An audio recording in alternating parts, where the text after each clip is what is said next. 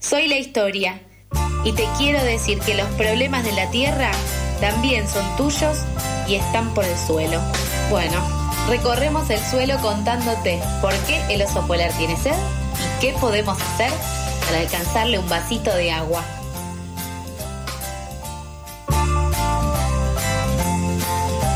Último bloque del programa, lo dijimos al principio, la tenemos acá, Está acá. está acá, está acá en carne y hueso, Está acá en presencia. en presencia, tal cual. Bienvenida, Lu. Estoy acá. Sí, bienvenida. Y recién ahora Muchas te gracias. saludamos al aire en vivo. Claro, me reconocen como persona en, el- no sé, acá. Tal cual, porque siempre, siempre la tenemos mediante una pantalla. Yo una vez me la crucé en la facultad porque Claro. esto sí nos vimos, qué sé yo, cinco minutos. Sí, Claro. Pero bueno, bienvenida acá a Pasar por Alto y al estudio de FM La Tribu. muy hermoso el estudio. Qué alegría estar acá. Sí, sí, sí, siempre. Bueno, ya elogiaste el estudio, elogió la radio, elogió, elogió la casa con parlantes, elogió el Michi también. A Sarasa. Preguntó claro. por el, por el nombre de Sarasa y le respondimos en efecto Sarasa. Este, así que estamos todos bien, estamos bien. Estamos bien. Sí. Así que ya que estamos bien, contanos. ¿Cómo viene este miércoles? Bien, como dice Bad Bunny, estamos bien. Eh, no, eh, hoy les traje un tema particular que a mí me encanta eh, y tiene que ver con el intercambio de la ciencia y el territorio eh, en vistas a la adaptación al cambio climático. Bien. Ok. ¿Por qué es esto? Yo sé que ayer hablaron del default ambiental en su columna de ciencia. Así es, Eh, claro. me encanta que hablen eh, de ambiente en ciencia. Eh, bueno, y sabemos que estamos, eh, la verdad, bastante pasados. Ya consumimos todos los, bienes comunes naturales que podíamos consumir en un año como país y la realidad es que eh, a niveles eh, de acuerdos internacionales nosotros nos comprometimos a reducir eh, nuestras emisiones y nuestros consumos. Entonces, bueno, en base a eso, para luchar contra lo que es esta crisis climática que viene cada vez peor, podemos pensar en dos tipos de estrategias diferentes. Por un lado está la de mitigar el impacto climático, que es muy importante, pero no es suficiente porque al ritmo en el que venimos, eh, ahora es imperante que pensemos en la adaptación al cambio climático. Ok. Em, Bien. ¿Qué es esto? Se preguntarán. Em, sí. No, yo, eh, bueno, en otro programa, que com- com- com- le voy a decir el nombre porque pica la etiqueta, habíamos entrevistado hace el año pasado a Sergio Federovinsky. Él, él estaba lanzando su documental eh, eh, Tiempo de No Retorno. Y mm, él, él en, en ese, en ese documental y en la entrevista hacía énfasis en que las sociedades de hoy se van a adaptar al, al- a la... O sea, se anticipan a lo peor, se adaptan a lo peor. Eh, o sea, no no combaten, sino que tienen medidas paliativas. Sí. Ya se asume, ya se asume la catástrofe. Es que totalmente, porque aparte, que- o sea, es adaptarnos eh, de una forma organizada y estratégica o que nos pasen por encima y que Claro. tengamos que cambiar nuestras costumbres y consumos, eh, porque nada, por ni cambio climático, por inundaciones, sequías, climas extremos, como eh, es una realidad y tenemos que Mm. proyectarla a nivel planificación estatal también. Bien, bien. Em, bueno, de hecho, el viernes pasado, desde Consciente Colectivo, con varias organizaciones ambientales, organizamos un panel sobre adaptación al cambio climático. Invitadas de lujo tuvimos. eh, y la, la idea era justamente poder entender mejor los elementos científicos sobre qué es la adaptación al cambio climático, sus elementos em, en, en- en materia de políticas públicas acá en el país. eh, y además eh, poder aportar una perspectiva territorial y militante de la violencia y discriminación ambiental que vive gran parte de la sociedad eh, ahora, ¿no? Porque la realidad es que la crisis la estamos viendo todos ahora. Algunos tal mejor, otros peor. Tal cual. Eh, bueno, de hecho ahí conocí a Federico Robledo, que tengo acá su mini descripción. Eh, él es meteorólogo, docente universitario, investigador del CONICET, trabaja sobre cambio climático y aporta una mirada de- en la interfaz académica territorial sobre los impactos de la realidad sobre la población. Mm, mm. Un, un titulazo. Ok, claro, sí, este, digno de una película. Más o menos. un documental. Claro, también. Va. Ahí va. Eh, bueno, nada. Justamente sabemos que inundaciones, sequías ocurren cada vez más seguido. eh, y Federico explicaba que estos desastres naturales, como se llaman, en realidad los llamamos desastres cuando ocurren en una población eh, vulnerada, ¿no? ¿Por qué? Porque cuando se inunda, por ejemplo, los humedales que se inundan todo el tiempo, está bien que se inunde, queremos que se inunde. Está bien, está bueno. Claro. Eh, pero cuando se inundan y dejan eh, en barrios vulnerados eh, personas en situación valga la redundancia, vulnerable, eh, ahí sí lo llamamos desastres y ahí es donde nos empezamos a pensar cómo viene el término natural ahí, ¿no?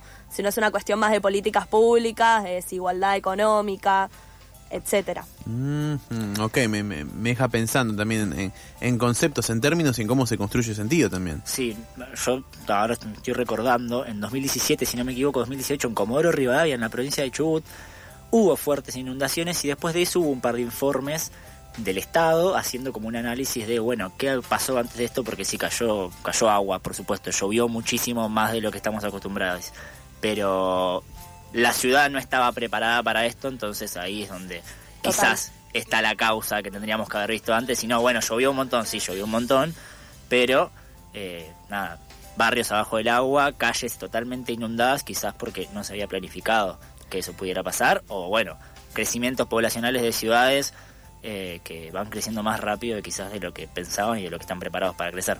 Es que sí, totalmente. Eh, bueno, justamente eh, algo que plantean Federico y sus compañeros de trabajo, que me pareció muy interesante, es empezar en pensar la adaptación al cambio climático eh, desde la co-creación de conocimiento. Es decir, generar conocimiento en diálogo eh, entre las comunidades locales que viven cerca del territorio y el conocimiento científico-técnico, eh, para así, eh, nada, generar espacios donde se dialoga en pie de igualdad y eh, se pueden generar transformaciones que sean eficientes y a largo plazo para los territorios en donde se trabaja. De hecho, le pregunté por qué es que decidieron tomar esta línea de investigación y me respondió lo siguiente. Decisión de encarar una investigación con esta estrategia de coproducción, en definitiva, es una, una posición política. Y esta posición política lo que busca es eh, no imponer un conocimiento, en este caso desde la academia, sino integrarlo, el conocimiento que generamos en el ambiente científico, con el conocimiento que existen, eh, que existen en los territorios, que existen en las comunidades, que puede haber en un barrio. Y la importancia de, de, de esta integración es que es algo que favorece, o estamos convencidos que favorece la apropiación social de ese conocimiento y así eh, el empoderamiento de una comunidad a través de ese conocimiento coproducido.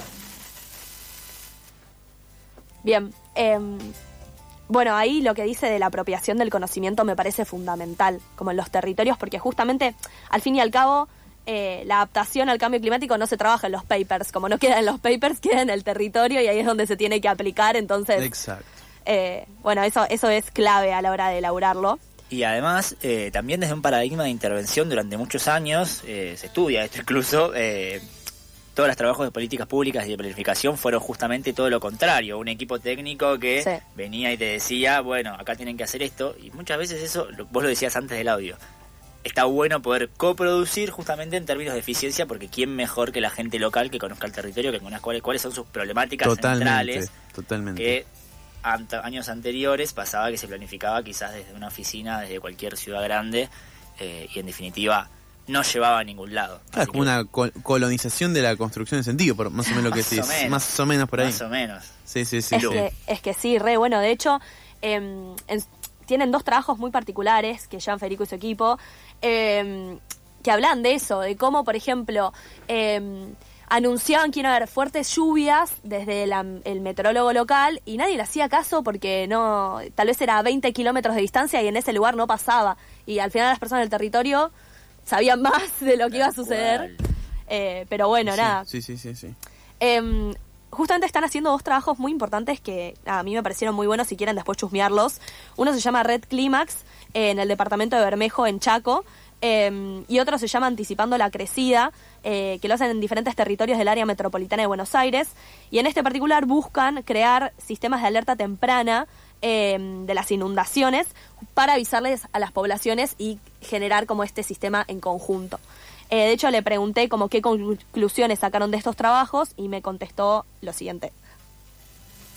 desde anticipando la crecida, en, diálogo en diferentes territorios eh, inundables, del área metropolitana de Buenos Aires, una de las reflexiones que, pudimos elaborar en, este trabajo que, llevamos hace varios años es que eh, al favorecer el involucramiento de, los actores territoriales, eso permite comenzar a dialogar sobre la problemática.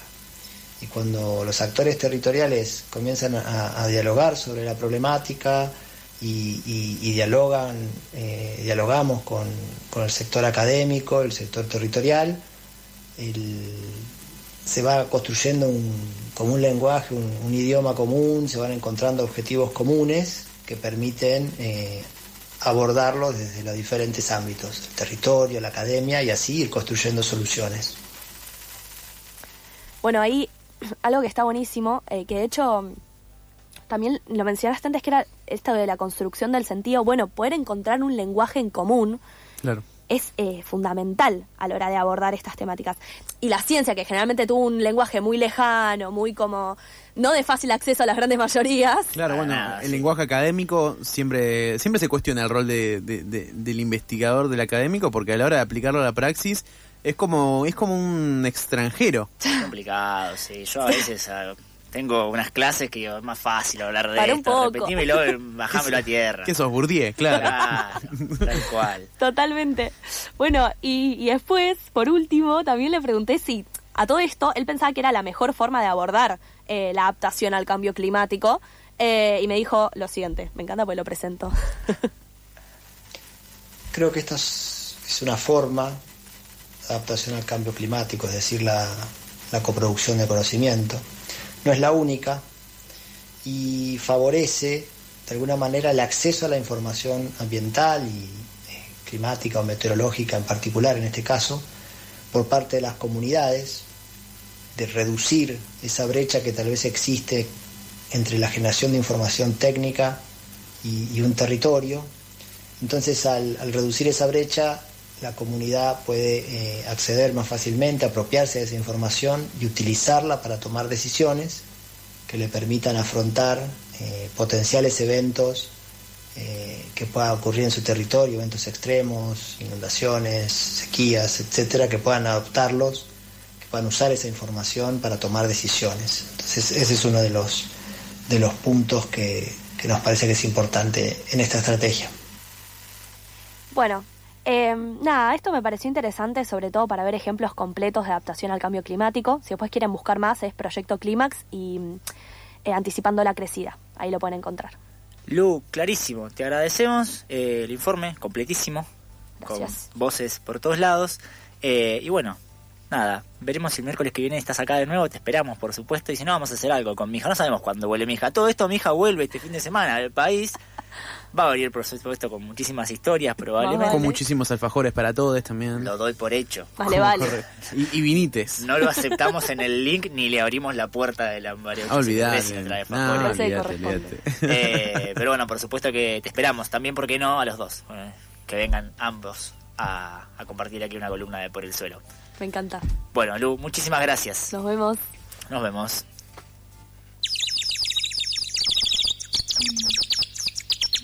¿Madrugaste o seguiste de largo? No te pases, acá no estamos para juzgar. Pasadas por alto, tu cuota diaria de empatía